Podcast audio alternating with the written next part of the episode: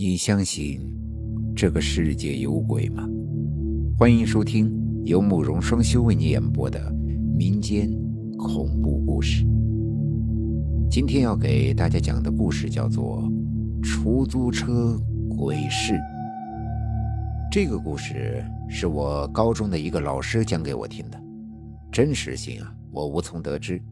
但是老师当时那一脸认真的表情，真的是吓到我了。这关于投胎转世的事情，我一直是半信半疑。但是高中的某一天，我听到的这个故事，却让我对这件事呀有所改观。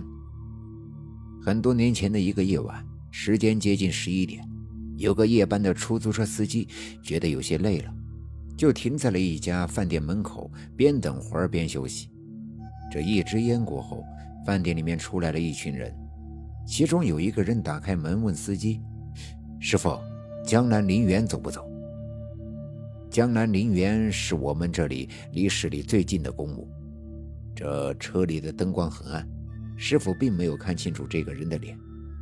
师傅看了看手表，差五分钟十一点，觉得这个时间去公墓有些奇怪，皱了下眉头。可转念又想呀。觉得反正这个时间接活啊也不容易，这走就走吧。师傅看了看副驾驶的窗外，问：“你们这儿几个人呢？能坐下吗？”那个人转头看了看，“哦，我们一共七个人，几几能坐下。”当时在吉林，对于超载还没有很严格的惩罚政策。这师傅想了想，说：“那上来吧。”他们上车之后呀，这师傅骑车开始向郊区驶去。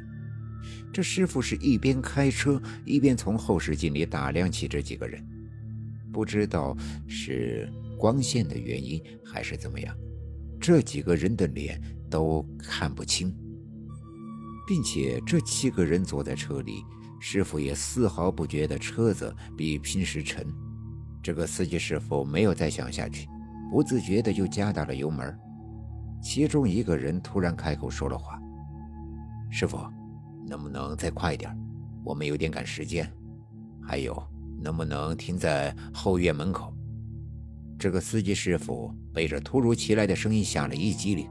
“啊，呃，行，我知道了。”这个时候，师傅还心想，有可能他们是去找朋友的，因为江南陵园的后院是工作人员住的地方。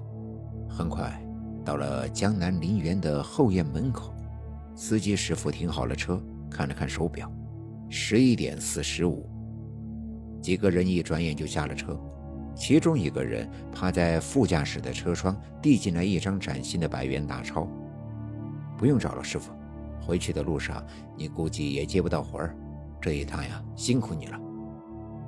司机师傅满心欢喜地接过来，抬头望去，依然。看不清脸，几个人一转眼就走进了后院大门。这师傅突然觉得今天晚上不应该再干活了，应该回家。他利落地拉起手刹，扬长而去。到了第二天的中午，师傅起床后想，该看看昨晚的成果了。他拿起了外套，想把昨晚的钱给掏出来，但是掏出来之后，师傅愣住了。昨天晚上的一百元大钞变成了一张十万亿的冥币，这师傅越想越觉得不可思议，觉得自己应该去江南陵园看看。起身穿好了衣服就出了门，一路狠踩油门，终于到了江南陵园后院的大门。这师傅下车后深吸了一口气，走向了大门旁的值班室，敲了敲门旁的小窗。这个时候。一个老人打开了小窗。有什么事吗，大爷？昨天晚上十一点多，我拉了七个人到这儿，你看见他们走进来了吗？他急切地想形容其中一个人的长相，但是突然想起昨晚的所有人都看不清脸，没看见呀。昨晚快十二点的时候，我没在屋里啊。那你去哪儿了呀，大爷？他们七个人就这么走进来了，你这个院子就这么大，不应该看不见呀。听到这话，大爷的表情突然凝重了。昨天晚上十一点多的时候，我屋后的母猪呀就要生了，我去照顾它了。正好十二点，生了七个小猪崽。